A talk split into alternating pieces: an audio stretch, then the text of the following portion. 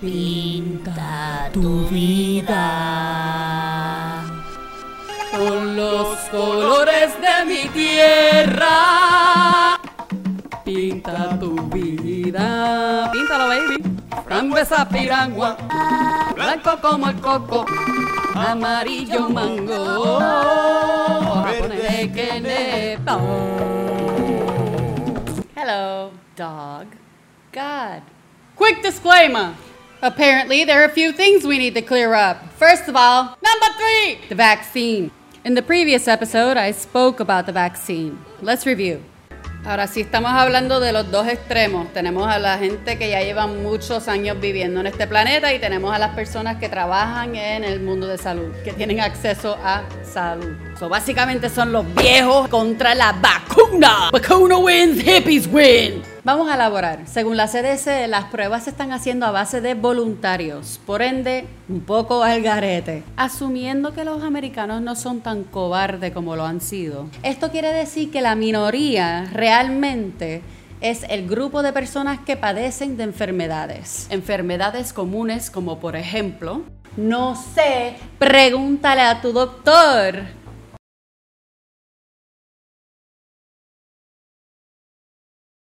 Si tú crees en extraterrestres. Absolutamente, sí.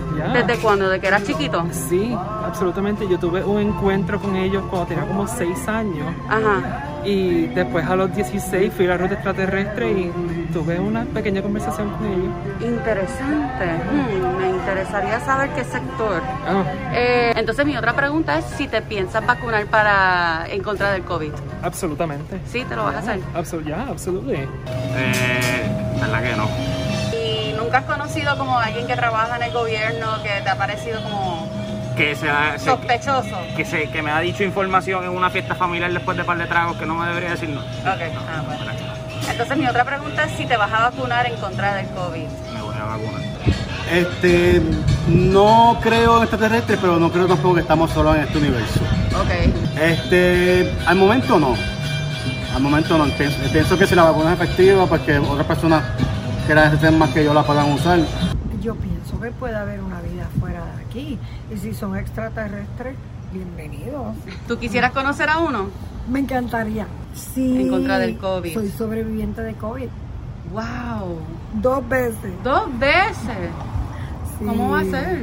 Dos veces cuando dio a finales de febrero, no sabía que lo tenía. Este, cuando dieron las pruebas, pues es- evidencié que lo tuve. Mm. Ajá. Y en otra ocasión también en verano.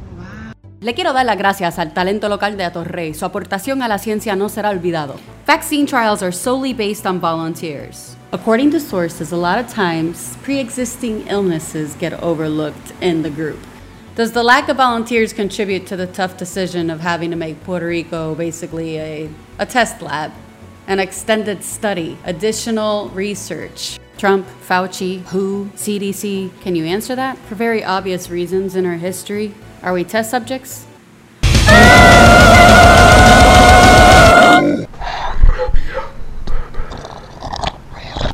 For now, there's this website that's called V-safe, supposedly. We can go in there and give it all our vaccine data. Maybe with presentable enough data, we could change the vaccine policy.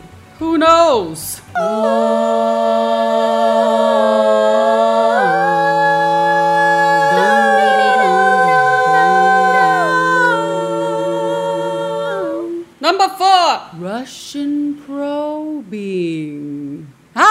Alien?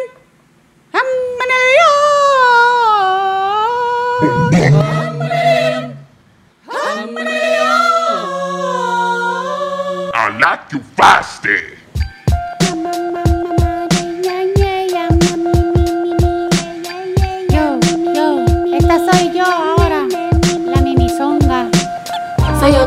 Esa mujer ella es mi mundo. Nunca me regaló crayola, ella le merece que le paguen por sentirse tan sola. Lili.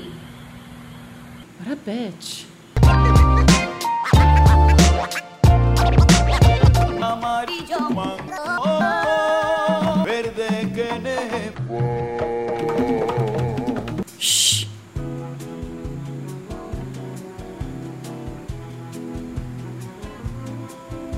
Anybody that doesn't believe that I'm God, it's fine. Change the channel. To everybody else, let's continue, shall we? When I was little, my mom would always make me wear shirt pins. It was like learned from generations. My mom from my grandmother, my grandmother from this woman, rest in peace, the queen of the abuelas. Anyway, ma loved to put shirt pins on me, and they got like heavier and heavier with time. It made me this like unusually front heavy little girl. So I would wear them, and they would weigh the front of my shirt down and tuck underneath to kind of just disappear into this like crease. I no matter what I would wear every day, it would have the same crease because no one could really see the pin at that point. And I remember it would pull forward, so it would like pull my shirt up in the back, and my back would always be exposed. A mess. Welcome to Sabrina After Hours.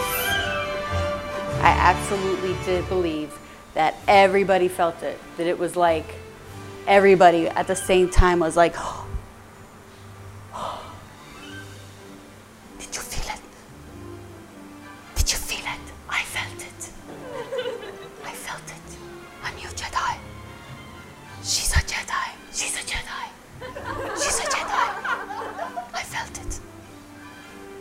And I was like,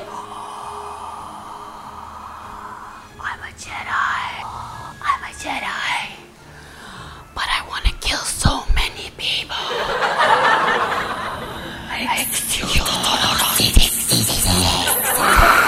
And I did. Anyway, Staten Island.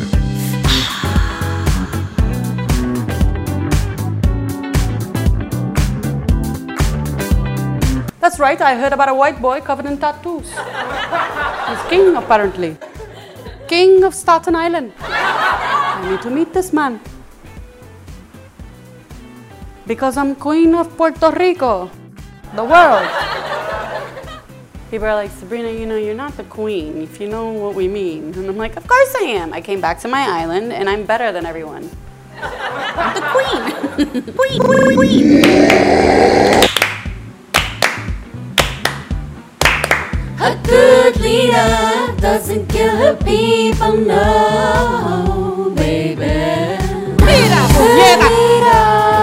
Good leader, good leader doesn't kill her people. Good leader. The last time I had sex, it was funny. It was very much nearing your 40s kind of sex. It was like getting hot, and the guy was like, "Oh my God, I gotta put it in her now." I, you walks away, give me a good view. He's just like. I don't know what your partners are like, but my partners normally like to show me their dick as soon as possible. They're just like, ah, ah, ah." you know. I wasn't impressed. I, I, I was very honest too. I was just like, okay. And he was like, ah, because it wasn't fully erect. It was just kind of like, hey. So he's like, oh God, you know, he's got to like do stuff. He's like, hold on. Nothing. Still kind of like, eh, maybe. Unimpressed. So I was like, you know what? Maga, don't worry about it. Come here. I got you. All right. Okay, you should be good now. He's like, ha ha ha! ha. Why, thank you. You're welcome. He was like a very like pleasure is all for you kind of man. What? You came? Oh, oh, my job here is done. All right.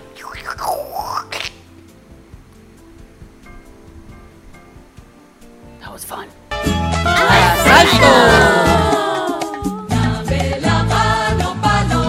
¿Pa qué carajo?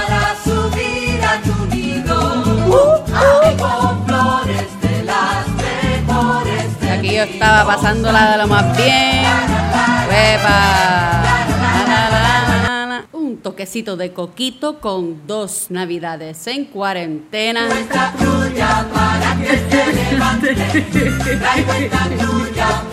Anormal, pero sin mentir. Qué desastre. Así, llamar a personas que no debería estar llamando. Algunas personas creo que eran verdad, otras ficticias. I miss you. I miss everyone espectacular la que hay.